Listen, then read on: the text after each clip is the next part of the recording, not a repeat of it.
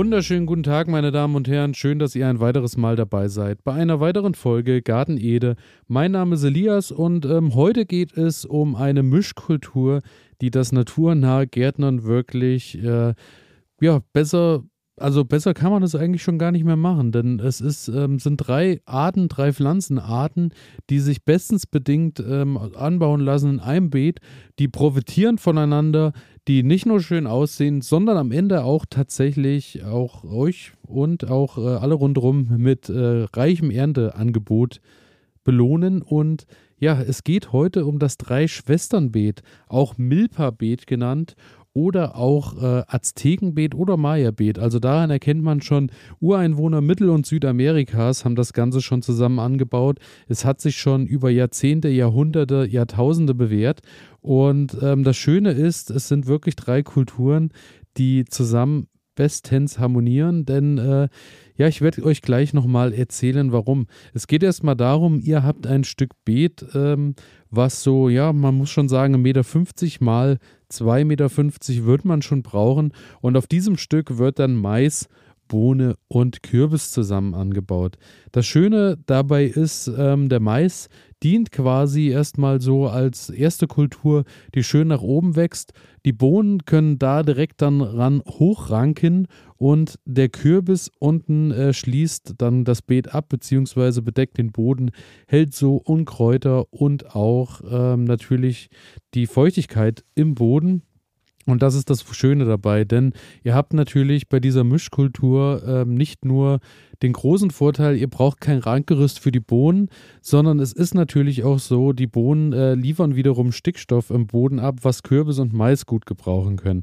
Also auch da bei der Nährstoff, beim Nährstoffangebot müsst ihr euch da keine Sorgen machen, denn die drei Sorten nehmen sich nichts untereinander weg, sondern geben sich sogar teilweise noch was in dem Fall. Ähm, es ist so, dass ihr auf drei Etagen dann äh, quasi alles nutzt, was geht. Ihr habt äh, auf 1,50 Meter bis 2 Meter im besten Fall den Mais, habt darunter dann in der nächsten Etage die Bohnen, die ihr ernten könnt und habt unten auf dem Boden den Kürbis. Und äh, ich habe das Ganze schon mal vor zwei Jahren, glaube ich, war das auch in meinem Garten ausprobiert.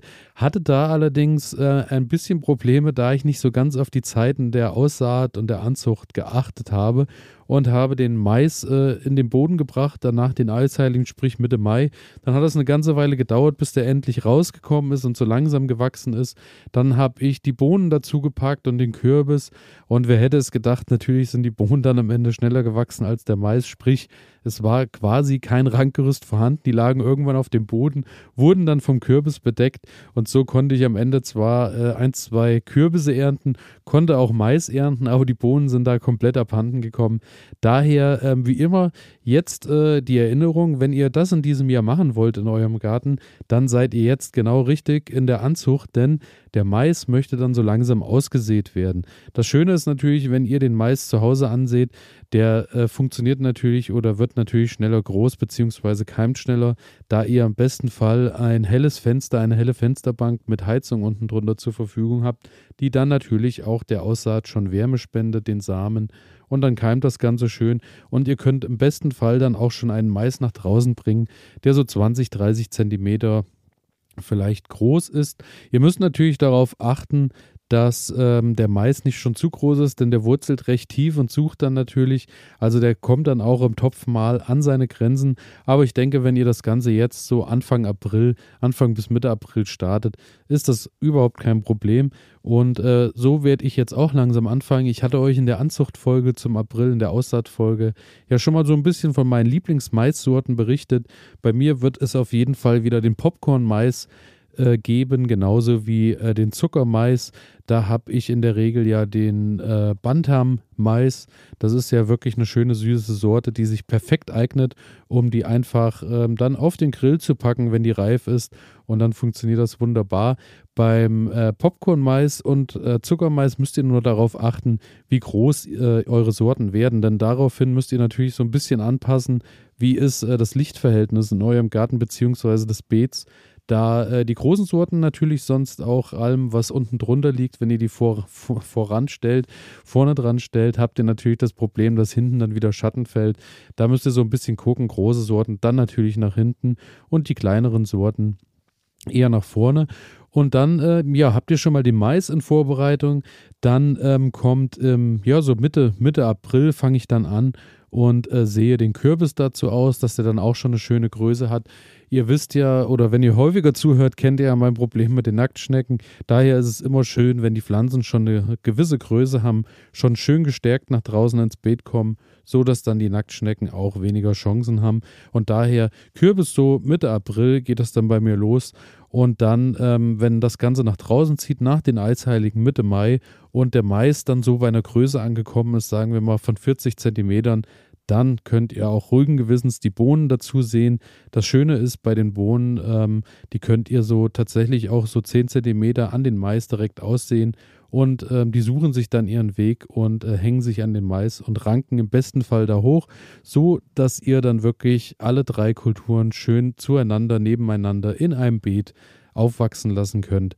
Und ähm, bei den Bohnen müsst ihr schauen, also es empfiehlt sich natürlich auch da, nicht nur für die Optik, auch fürs Ernten macht es das Ganze einfacher, denn das wird dann schon ein ganz schöner Urwald, den ihr euch da zieht. Ähm, ihr müsst natürlich auch darauf achten, dass ihr nicht zu eng alles ausseht, beziehungsweise auch ähm, nach draußen pflanzt, sondern lasst ein bisschen Abstand. Also bei die bei das Versuchsbeet mit 2,50 Meter mal 1,50 Meter ähm, reichen zwei Kürbispflanzen vollkommen aus. Und auch beim Mais würde ich darauf achten, dass man da schon auch äh, ja, so 40 Zentimeter zwischen den Maispflanzen auf jeden Fall Platz lässt.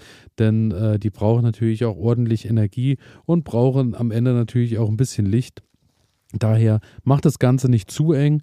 Und ähm, bei den Bohnen ist dann eine schöne Sache, wenn ihr Bohnen habt, die vielleicht nicht unbedingt grün sind, sondern vielleicht auch, gibt ja auch lilafarbene oder gelbe oder was auch immer. Da gibt es ja mittlerweile die verschiedensten Kreuzungen. Dann habt ihr natürlich, äh, habt es einfacher dann beim Ernten, denn äh, grün auf grün kann dann oft schwierig werden, aber ähm, funktioniert natürlich auch wunderbar. Und ähm, Daher bedingt sich das dann, bedingen, bedingen sich alle drei Pflanzen dann hervorragend und ähm, ihr habt dann nicht nur was fürs Auge, sondern habt auch schön was für den Teller, denn ich denke, da kann man dann auch schon einiges draus zaubern, wenn man äh, Kürbis und die Bohnen und im besten Fall natürlich auch irgendwann zeitgleich Mais mit nach Hause nehmen kann. Das klingt schon mal so, als kann man da schon mal was Nettes äh, zusammenstellen. Daher wunderbare Sache, das Drei-Schwestern-Beet und ähm, jetzt nicht nur den Mais aussehen Anfang April, sondern was ihr natürlich auch machen könnt, da ihr ja zwei Starkzehrer äh, dann dabei habt in dem Beet mit Mais und mit Kürbis, dass ihr so ein bisschen schaut, dass ihr auch Energie in den Boden bringt, Nährstoffe in den Boden bringt. Frischer Mist würde ich jetzt langsam drauf verzichten, denn wenn ihr den jetzt reinbringt, ist der oft zu scharf und ähm, ja, braucht auch eine Weile, bis er sich zersetzt und die Nährstoffe freigibt. Daher, wenn ihr reifen Kompost habt, ist das eine schöne Sache. Humus ist eine schöne Sache. Wenn ihr jetzt äh, schaut, dass ihr vielleicht irgendwas, äh, was schon äh, angerotteter Kompost mag vielleicht auch noch funktionieren. Der hat ja auch noch einen guten Monat Zeit, bis das Beet bepflanzt wird. Bei Hornspänen und Co. Ja, funktioniert jetzt wahrscheinlich auch bedingt, weil die auch noch einen Monat haben. Aber ansonsten ist natürlich alles, was dann so feste Geschichten sind, die erst eine Zeit brauchen, dauert auch ein bisschen, bis die Nährstoffgabe dann im Boden ist. Daher, wenn ihr irgendwas bekommt, was schon, was sich schnell zersetzt, vielleicht auch, ich denke da auch an ähm, den Mist, den ihr auch in Pelletsform mittlerweile ja ganz entspannt im Laden kaufen könnt. Auch das funktioniert, denke ich, ganz gut. Wenn ihr da jetzt so ein bisschen was noch einarbeitet, dass da einfach ein bisschen Nährstoffe im Boden sind, dass die Kulturen auch was zur Ernährung und zur Stärkung haben. Und dann steht dem Ganzen eigentlich nichts mehr im Wege. Und dann habt ihr in diesem Jahr ein Beet, auf dem drei Kulturen gleichzeitig wachsen. Eine wunderbare Sache. Und ähm, das Ganze werde ich dann natürlich auch Stück für Stück zeigen auf meiner Instagram-Seite. Gardenede findet ihr mich da einfach. Und natürlich auch hier in den kommenden Wochen, Monaten davon berichten, wie das Ganze, wie erfolgreich das Ganze war oder auch nicht. Und wenn ihr das Ganze schon probiert habt oder wenn ihr andere Ideen habt, über die ich auch mal berichten, reden soll, oder wenn ihr Kritik oder irgendwas dergleichen am Podcast habt, gerne an elias.garten-ede.de. Ich freue mich über alle eure Nachrichten, bedanke mich auch äh, für den regen Austausch, der hier stattfindet. Das freut mich sehr. Und ansonsten wie immer Folgen abonnieren klicken und damit verpasst ihr keine Folge. Und damit bedanke ich mich fürs Zuhören und freue mich auf Freitag, denn dann kommt eine neue Folge Garten Ede. Bis dahin, viel Spaß in der Sonne, frohes Gärtnern. Ciao.